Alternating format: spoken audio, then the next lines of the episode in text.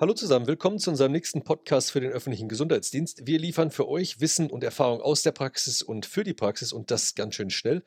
Heute sprechen wir mit Dr. Markus Schwarz. Er ist Leiter des Gesundheitsamtes der schönen Hansestadt Rostock an der Ostsee, wo bestimmt schon richtig tolles Wetter ist und wir hier in Berlin alle danach lechzen, mal wieder am Strand zu liegen. Markus, am 23. April hat der Oberbürgermeister der schönen Hansestadt Rostock verkündet, dass seine Stadt vielleicht sogar die erste Großstadt in Deutschland ist, die frei von Corona ist. Das hat ihm ziemlich viel gute und ein paar weniger gute Rückmeldungen eingebracht. Wie beurteilst du oder wie ist jetzt die aktuelle Situation in Rostock mit Blick auf die Erfolgsmeldung? Wie siehst du das, dass ihr mit so einer tollen Meldung rausgekommen seid?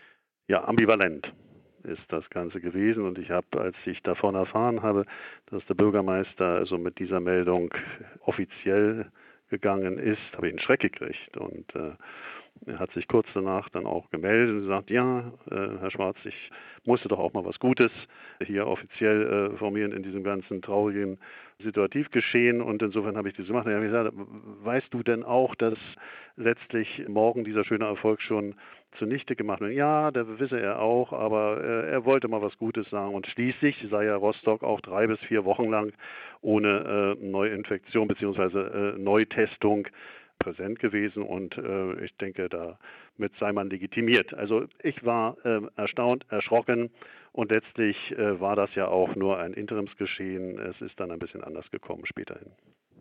Aber trotzdem wart ihr ja, das hat man zumindest der Presse entnommen, mit eurem Corona-Management ab März 2020 sehr konsequent, vielleicht auch konsequenter als andere. Habt ihr mehr getestet? Wir haben uns insgesamt, das gibt zwei Schienen und die war in Rostock, äh, die waren in Rostock relativ gegenläufig am Anfang. Momentan hat, glaube ich, die eine mit der anderen Schiene so ein bisschen ihren Frieden gefunden. Erstens äh, hat sich das Gesundheitsamt strikt an die Vorgaben des äh, Robert-Koch-Institutes gehalten, eben nur diejenigen Klientel, die Personen, die Patienten zu testen, die tatsächlich symptomatisch waren. Das haben wir getan. Parallel dazu sitzt ja, das ist bekannt, in Rostock eine ziemlich große äh, Centrogene-Firma, die äh, sich eigentlich mit sogenannter Orphan Disease, das sind also seltene genetische ähm, Erkrankungen beschäftigt und äh, die hatten das Angebot gemacht, hier großzügige Tests der Bevölkerung Rostocks zur Verfügung zu stellen. Und am Anfang gab es dann so ein bisschen Widerstreit. Wir sagten, naja, also entweder wir testen hier diejenigen Leute, die also symptomatisch sind, oder wir machen Screening. Das ist was anderes. Und da ging es ja auch noch ein bisschen um Allokationsprobleme, Verteilungsprobleme. Sind denn genügend Testmaterialien eigentlich da für die äh, symptomatisch Erkrankten? Und letztlich hat der Bürgermeister dann entschieden, dass bestimmte sensible Bereiche der Stadtverwaltung, Stadtverwaltung heißt der Brandschutzrettungsamt zum Beispiel, bestimmte also der, der, Ordnungsämter, aber ihr müsst wissen, dass also Rostock auch noch ein städtisches Krankenhaus, ein ziemlich großes Krankenhaus hat, das Südstadtklinikum, dass äh, diese Bereiche getestet werden mit diesen Angeboten der äh, Firma Centogene. Das ist passiert. Und letztlich gab es da jetzt aber Gott sei Dank nicht die große Überraschung. Die große Überraschung wäre gewesen, wenn da Unmengen an, an tatsächlich asymptomatischen Patienten jetzt positiv getestet hätten werden können oder worden sind.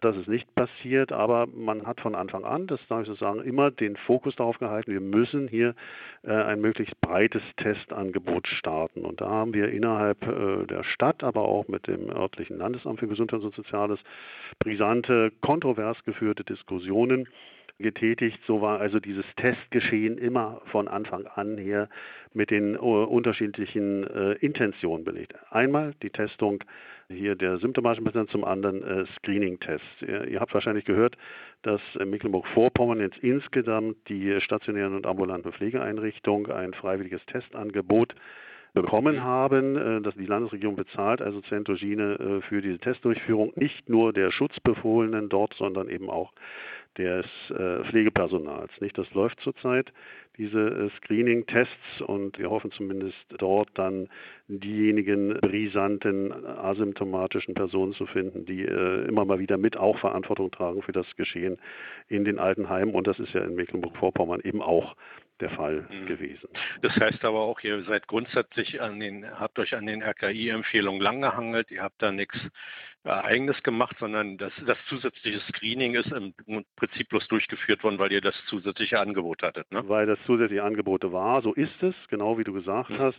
Bin selbst noch zur Bürgerschaft geladen worden und habe der Bürgerschaft äh, in Rostock erklärt, dass es hier also zwei, äh, ich will gar nicht sagen ideologische Grundansätze gibt, sondern es gibt zwei unterschiedliche Gedankengebäude und Gesundheitsämter sind nun mal dem Robert-Koch-Institut verpflichtet und aufgrund, das muss man aber auch äh, zugeben, der in der Bundesrepublik primär vorhandenen Testmöglichkeiten, die ja erst sukzessive ausgebaut worden sind und wo ja dann auch späterhin das Innenministerium gesagt hat, wir müssen so äh, viel testen, um vor die Lage zu kommen. Nicht? Das war mal so ein, so ein Statement gewesen.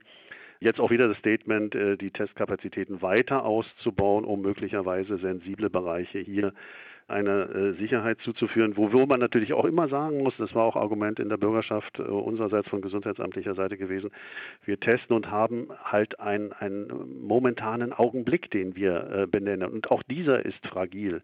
Ja, wir können also, wir haben es häufiger erlebt, das wird meinen Kollegen in der gesamten Bundesrepublik so gehen, dass äh, Menschen, die wir nach 14 Tagen testen oder jetzt Seeleute, die wir haben, äh, nach 14 Tagen Quarantäne getestet werden, tatsächlich ursprünglich positiv getestet waren, immer noch positiv sind. Was machen Sie damit? Ihr könnt nicht die Quarantäne bis zum Zeitpunkt der Negativität des PCR-basierten Tests ausdehnen. Das geht nicht. Wir wissen auch nicht genau, sind das lebende Erbmaterial, was wir vom Virus testen, oder ist es schon abgestorbenes Erbmaterial? Das ist nicht unterscheidbar. Aber würdest du denn jetzt sagen, dass eure Testung, also dass ihr mehr Tests gemacht habt als vielleicht in anderen Bereichen, dazu geführt haben, dass ihr vorzeitig oder früh Corona-frei seid? Oder habt ihr vielleicht mehr nachverfolgt? Wart ihr da erfolgreich? Wir waren, ich glaube, das kann man gar nicht auf so eine Sache beschränken. Nicht? Es war eine, das hatte der Bürgermeister, glaube ich, auch in seinem Interview äh, formuliert, eine, relativ äh, hartes Herunterfahren der Bilateralkontakte, die fast die gesamte Stadtverwaltung, immerhin zweieinhalbtausend äh, Leute hier in Rostock, einer der größten Arbeitgeber, ist also äh, nach Hause geschickt worden, bis auf das Brandschutzrettungsamt, natürlich das Ordnungsamt, dann das Gesundheitsamt, war im Homeoffice. Das ist also relativ schnell realisiert worden. Schulschließungen, nachdem wir einen einzigen Fall hatten, äh, sind dann auch relativ schnell exekutiert worden. Das war in der Tat eine, eine relativ schnell initiierte massive Maßnahme parallel mit den Testungen, die wir zumindest relativ breit auch außerhalb der Vorstellung des Robert Koch Institutes vorgenommen haben und natürlich eine Nachverfolgung, da kann ich euch nicht sagen, ob das hier nun effizienter gewesen ist oder, oder weniger effizient. Das hängt ja auch mit den Eintragungen. Die ersten Fälle, die gekommen sind hier nach Rostock, waren tatsächlich Fälle, die äh, fokussiert waren in einer medizinischen Einrichtung. Und die war zu, dann nicht den Patienten geschuldet, äh, die da hingegangen sind, sondern den urlaubenden Ärztinnen und Ärzten und äh, dem urlaubenden Pflegepersonal, die aus Österreich gekommen sind und dort äh, nun halt scheinbar, muss man immer sagen, äh, die Infektion so mitgebracht äh, hat. Die haben wir dann zwar relativ schnell dingfest gemacht, aber das hat dann familiär zu Weiterverbreitung geführt. Von dort wieder, also es entstanden dann verschiedene Herde, sodass hier also zumindest der Beginn relativ klar war, woher. Da haben wir vielleicht Vorteile gehabt. Nicht? Dass es also eigentlich nur eine große Bringlinie gab hier nach Rostock, mehrere kleine vielleicht, das will ich nicht ausschließen, sodass wir also hier zumindest in der Nachverfolgung ja, vielleicht Glück gehabt haben. Das, das hat auch immer mit solchem Moment zu tun. Nicht? Und die letzten beiden Dinge, die nach der Corona-freien Zeit in Rostock aufgetreten sind, fanden in, in zwei Dingen statt. In einer Praxis, in einer, einer Praxisgemeinschaft. Da lassen sich also äh, fast alle neuen Fälle hinlokalisieren und dann eben von außerhalb aus einem äh, Schiff unter maltesischer Flagge, wo die gesamte Besatzung positiv getestet worden ist. Das interessiert mich jetzt mal. Ich hab, das habe ich gehört, ihr habt seit ein paar Tagen ein Frachtschiff mit infizierten Corona-Patienten äh, bei euch im Hafen liegen. Was sagt denn euer dänischer Bürgermeister jetzt dazu? Hat das nicht seinen ganzen und euren äh, Rostocker Erfolg kaputt ja, gemacht? Ja, der nimmt das sehr spielerisch. Nicht? Das, die Dänen sind vielleicht alle spielerisch. Ich weiß, äh, sagt, ja Mensch, Herr Schwarz ist ja ein bisschen doof. Wieso werden denn die jetzt für, zu uns gezählt? Ja, das ist halt so. Nicht? Das, das können wir jetzt nicht. Die sind lange auf internationalen Gewässer, Seeleute, und äh, die können wir jetzt also, man könnte natürlich sehr leicht sagen, die Staatsbürgerschaft, das sind zwei unterschiedliche Staatsbürgerschaften, denen müsste eigentlich die Fälle dazugeordnet werden, aber letztlich ist es so, wie es ist und äh, damit muss man eben spielerisch umgehen, nicht? Also wenn es jetzt um die Zahlen geht. Aber wir sind froh, der Besatzung, das ist eine kleine Besatzung, das sind acht Leute, zwei davon mussten allerdings oder müssen in einer äh, medizinischen Einrichtung behandelt werden, denen geht es in Umständen entsprechend gut und wir gehen davon aus, dass beide auf das äh, Schiff zurückkommen dürfen. Die anderen sechs positiv getesteten geht es gut, da sind keine wesentlichen Symptome ähm, präsent, sodass wir davon ausgehen, dass die von uns am vorletzten Sonntag ausgesprochene Quarantäne dann planmäßig am 31. am Pfingstsonntag also beendet wird und dann wird es so sein, dass der Räder, der sitzt also auch ganz woanders, in einem anderen EU-Staat dann wahrscheinlich noch das äh, Abschlusstest in Anführungsstrichen haben möchte, so wie wohl wir natürlich aber wissen, dass so ein Abschlusstest eigentlich auch sehr ambivalent gesehen werden muss, weil der kann natürlich auch immer noch positiv sein. Nicht? Was machen Sie denn dann? Naja, aber ihr habt die, ihr habt die Situation, aber wir haben, dann. Richtig, das ist dann, man kann das ja auch relativ gut begründen und dann könnt ihr Ihre Heimreise dann, denke ich, am Montag dann fortsetzen. Ich habe da noch eine andere Facette. Euer Oberbürgermeister hat ja, du hattest schon gesagt, Ende April in der Presse gesagt, man muss doch jetzt auch mal in der ganzen Krise auch etwas Optimismus verbreiten. Die Menschen sind ja so verängstigt, so ist ja zumindest zitiert worden. Wie ist denn die Stimmung im Augenblick in der Rostocker Bevölkerung? Ihr seid ja da nur auch dicht dran. Verändert sich die Reaktion der Bevölkerung bei den Kontakten, die ihr habt? Gibt es im Laufe der Zeit Veränderungen? Wie ist denn die Stimmung in Rostock im Augenblick? Ja, das ist eine, eine ich weiß nicht, weiß nicht, wie es euch in Berlin geht oder in anderen Städten. Das ist, es ist merkwürdig. Man hat also, wenn wir vom Kleinen zum Großen kommen, also innerhalb des Amtes ist eine gewisse Müdigkeit äh, da, eine gespannte Müdigkeit, würde ich sagen. Viele von uns sind seit sechs, seit acht, seit zehn Wochen permanent unterwegs. Das, das trifft mhm. eigentlich die Wochenenden dazu. Das wird uns allen so gehen. Da gibt es ja, so eine gewisse müde, ne? Gespanntheit, so eine, so eine Müdigkeit. Aber jetzt, wo das, so diese sogenannten, furchtbares Wort, Lockerungen äh, kommen, müssen wir jetzt zum Beispiel im Gesundheitsamt die ganzen Schuleingangsuntersuchungen, äh, die wir haben aussetzen müssen, nachholen. Nicht? Und das wird sich ziehen bis Mecklenburg-Vorpommern fängt im August wieder äh, mit dem neuen Schuljahr an. Wir wissen immer noch nicht, wie das dort äh, gelebt wird. Wir werden es nicht schaffen, bis zu diesem äh, Zeitpunkt dort klar zu sein, sodass wir jetzt zum Beispiel die Schuleingangsuntersuchung machen. Und man merkt den Eltern, die jetzt hier ins Amt kommen mit äh, ihren kleinen Kindern, die jetzt also Schulanfänger werden wollen, so eine gewisse Ungeduld, so eine gewisse, ich will nicht so weit gehen und sagen Subaggressivität, aber es ist schon eine, denke ich, äh, der Ermüdung zur Schule kommenden Eigenschaft, die da zum Tragen kommt. Und wir haben natürlich auch in Rostock viele Kleinselbstständige, die hier mit großer Sorge in die Zukunft sehen. Das wissen wir aus den eigenen Familien, die da also äh, mit Kurzarbeit und Insolvenz zu kämpfen haben. Wir sind insofern noch nicht am Ende. Jetzt unabhängig von der eventuellen zweiten Welle, die uns begleitet, haben wir schon eine äh, ja, gewisse Ermüdung und Gespanntheit in der Bevölkerung. Insofern ist also von Herrn Matzen Bürgermeister es durchaus eine, sehr gut gemeinte Sache zu sagen, wir müssen in dieser sehr anstrengenden Zeit auch irgendwelche Aspekte des, des, es gibt auch ein anderes, es geht auch anders und wir werden auch wieder aus dieser gemeinsamen Erfahrung, mit neuen Erfahrungen im Übrigen, herauskommen und hier äh, eine positive Marke zu setzen. Und das ist ihm ja auch gelungen. Immerhin über vier Wochen dann Corona-frei zu sein, dann äh, mit den Niederschlägen. Da hat er sich natürlich auch Häme eingehandelt, aber du, das ist sein Job, das, das muss er mitnehmen. Aber ich denke, dass es richtig ist, dass es sehr wichtig ist für, für Kommunalpolitiker oder eben auch für, für größer agierende Politiker hier diesen, diesen Optimismus vielleicht äh, in der einen oder anderen Variante dann auch ähm, zu verlautbaren. Mhm.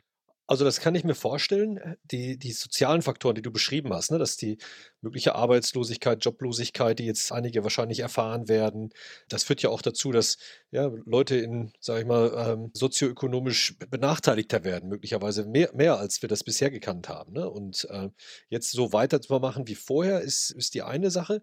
Aber ganz konkret, meine Nachfrage wäre auch nochmal, bereitet ihr euch denn auch jetzt schon konkret auf eine zweite Welle vor oder auf Impfen, also Massenimpfungen? Geht ihr das schon an oder sagt ihr, wir müssen jetzt erstmal das runterschruppen? Also du hattest die Schuleingangsuntersuchung erwähnt.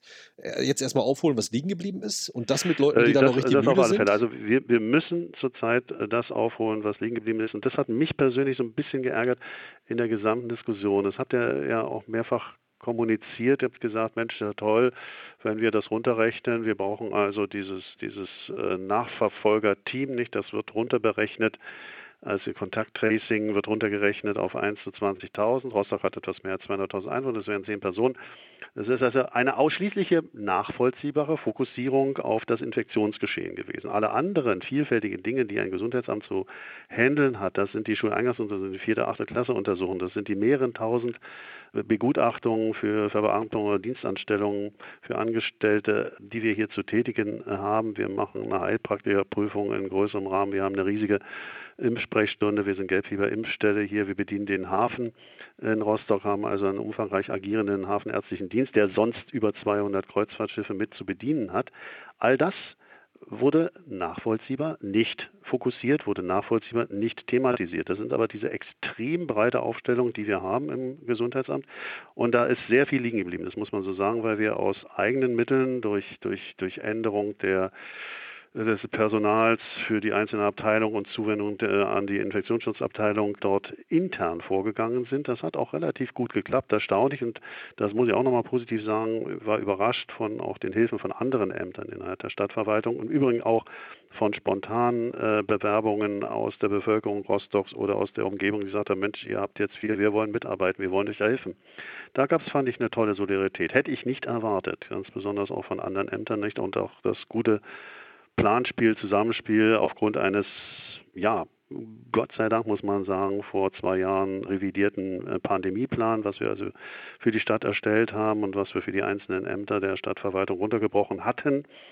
Äh, war das eine Sache, die relativ äh, schnell auch ihre Früchte getragen war. Und nur gemeinsam haben wir tatsächlich, das klingt jetzt ein bisschen pathetisch, aber das muss ich trotzdem so sagen, weil es einfach wahr ist, haben wir diese große Anstrengung hier über die Wochen gemeistert. Also was wir jetzt machen, das war ja die Frage, ist, wir müssen erstmal aufarbeiten. Wir haben allerdings die Zeit genutzt und äh, ein Konzept erarbeitet hier im Gesundheitsamt, wie jetzt bei, wenn die Infektionszahlen steigen würden, vorzugehen ist, was Testung innerhalb äh, sensibler Bereiche der Stadtverwaltung anbelangt, dass wir also dann ein eigenes Testregime fahren werden. Man muss ja auch sagen, die Testoption des Robert-Koch-Institutes, die hat ausschließlich nachvollziehbar die äh, Symptomträger fokussiert.